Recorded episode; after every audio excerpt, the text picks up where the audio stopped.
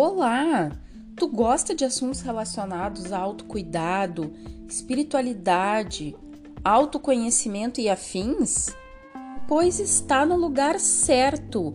Então pega a tua bebida favorita, acende teu incenso e vem comigo. Meu nome é Bruna Barcelos e tu está no Bolada Vibes. Oi, pessoal, tudo bem? Ai, faz tanto tempo que eu não apareci aqui. Acho que todo episódio eu vou falar isso, né?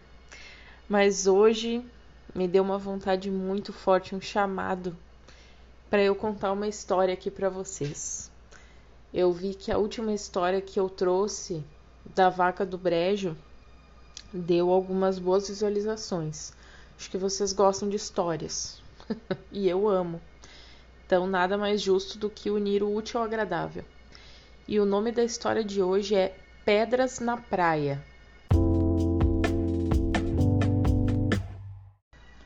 Certa vez, um homem caminhava pela praia numa noite de lua cheia. E ele pensava: Ah, se eu tivesse um carro novo, seria tão feliz. Se eu tivesse uma casa grande, então, ah, seria muito feliz. Se eu tivesse um excelente trabalho, eu seria feliz. Bah, se eu tivesse uma parceira perfeita, eu seria feliz. Até que, né, nesses pensamentos, nesses devaneios dele, ele tropeçou num pequeno saco cheio de pedras. E aí, por conta disso, ele começou a tirar essas pedrinhas uma a uma ao mar, que ele tinha ficado chateado, né? Tinha ficado igual o nome aqui do podcast, bolado, né? E cada vez que ele jogava uma pedrinha, ele dizia: Seria feliz se tivesse tal coisa, né? E assim ele foi falando. E assim fez, até que ficou só com uma única pedrinha no saco. E ele decidiu guardar. Ao chegar em casa, ele percebeu que aquela pedrinha era, afinal, um diamante muito valioso. Imagina quantos diamantes ele atirou ao mar sem parar para pensar. E aí nós temos uma moral da história. Assim são as pessoas desperdiçam seus tesouros preciosos por estarem à espera do que acreditam ser perfeito, ou sonhando e desejando o que não têm, sem dar valor ao que tem perto delas. É como diz o ditado: a felicidade está onde a colocamos, e nunca a colocamos onde nós estamos. Olhe ao redor e perceba o que tens e você vai ver que pode ser valioso como um diamante.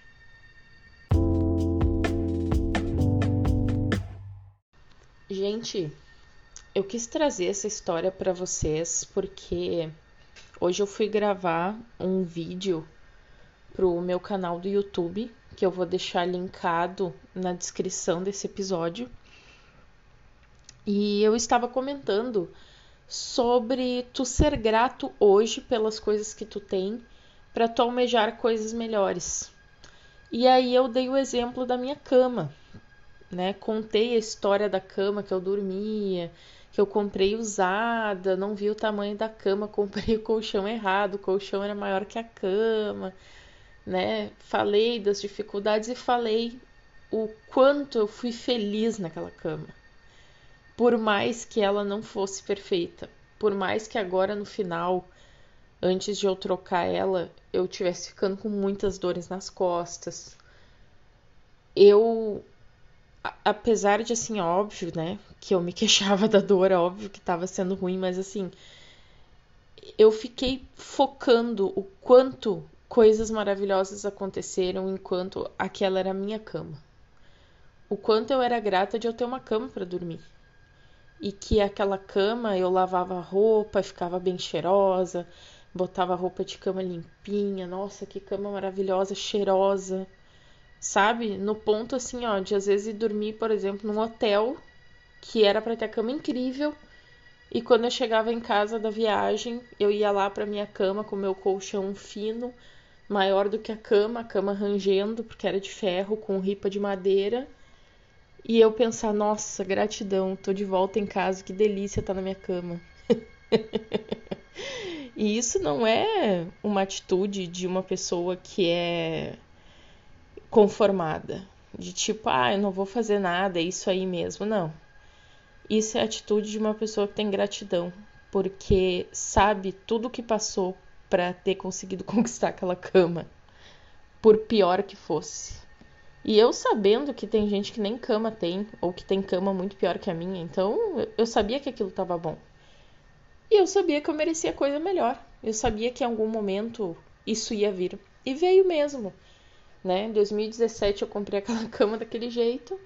E em 2022 aí estou eu com a cama que eu queria.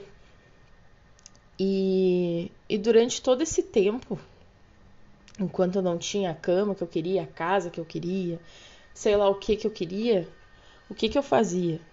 eu procurava imagens do que eu queria para mim. Ah, eu quero que a cama seja assim. Daí eu queria uma cama baú, eu queria que fosse em tons de marrom, eu queria que tivesse uma cabeceira. E eu ficava procurando imagens na internet, ficava olhando, olhava o preço. Daí eu pensava, ai, o que, que eu tenho que fazer para guardar dinheiro, né? E no fim, eu inclusive ganhei, é, não a cama inteira, né? mas eu ganhei uma boa parte da cama. Então, às vezes, a vida, o universo, Deus, enfim, depende aí do que tu acredita, da tua fé. As coisas simplesmente se movem para elas ocorrerem do jeito que tu planejou. Só que não é no tempo que tu quer, né? Não é simplesmente assim, ai, ah, hoje eu vou pensar que eu quero uma cama e amanhã vai brotar uma cama aqui na minha porta sem fazer nada. Não. A gente tem que se movimentar para isso e se movimentar é exatamente fazer essa função de procurar, saber o preço, ver qual tipo de cama tu quer, né? Tô zoando aqui com a função da cama, né? Que é o que aconteceu comigo, meu relato verdadeiro aqui que eu tô contando. Mas olha essa moral da história que a gente teve. Quantas vezes as pessoas desperdiçam seus tesouros preciosos porque elas estão à espera do que elas acreditam ser perfeito. E às vezes nunca vai chegar aquilo, aquele perfeito que ela acredita. Porque tem coisas que não dependem da gente. Por exemplo, vou dar um ótimo exemplo para vocês agora quanto à cama. Imagina, eu tava acostumada a dormir nessa cama, que o colchão tava fininho, né? Aquela cama baixinha. Quando a gente comprou, a cama é super alta e o colchão que eu comprei é um colchão de espuma, não quis colchão de mola, porque minha mãe tem colchão de mola e eu não gosto. E o colchão era um porrete. Então, na primeira noite que a gente dormiu, foi muito bizarro. Parecia que eu ia cair da cama. Também o colchão, na primeira noite, para nós, parecia duro demais, porque a gente não estava acostumado com aquilo. Só que assim, se eu tivesse vivendo a minha vida esperando aquilo e achando que fosse uma perfeição, ia ser uma frustração. Por quê? Porque tu idealiza demais. E ali naquele momento, não me deu frustração, foi ao contrário. Me deu extrema gratidão. Tipo, meu Deus, olha isso. Eu tô até estranhando, porque eu não tô acostumada com essa coisa maravilhosa que eu queria. Né? Nossa, que máximo essa cama alta, esse colchão duro. Ele é duro porque ele é novo. Que maravilha, um colchão de qualidade. Então, se tu sempre tá com essa frequência no negativo, se tu sempre tá pensando tudo negativo e idealizando que as coisas boas só vão vir quando não sei o que acontecer, quando tu realmente consegue conquistar aquilo que não tem o gosto que tu quer, porque nunca vai estar tá bom para ti. Tu nunca tá satisfeito com nada, né? E esse é o nosso erro.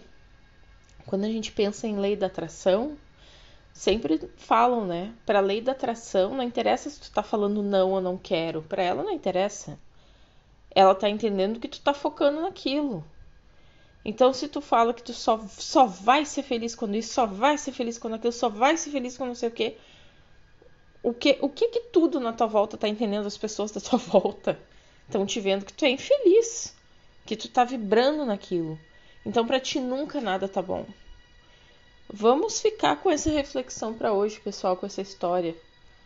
Olha ao teu redor e percebe como as coisas da tua volta são valiosas. Já parou para pensar? Ai, mas a minha casa é feia. Poxa, mas tu tem olhos para enxergar que a tua casa é feia. O que que tu pode fazer para mudar isso, já que tu não tá gostando de enxergar?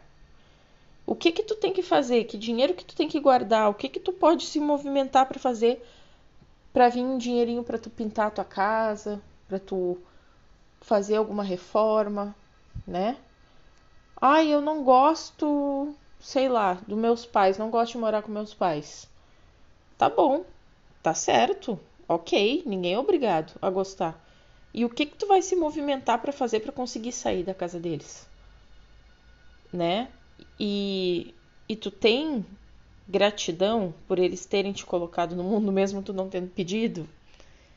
Porque assim, agora que tu tá aqui já era. agora que tá aqui, a gente que lute.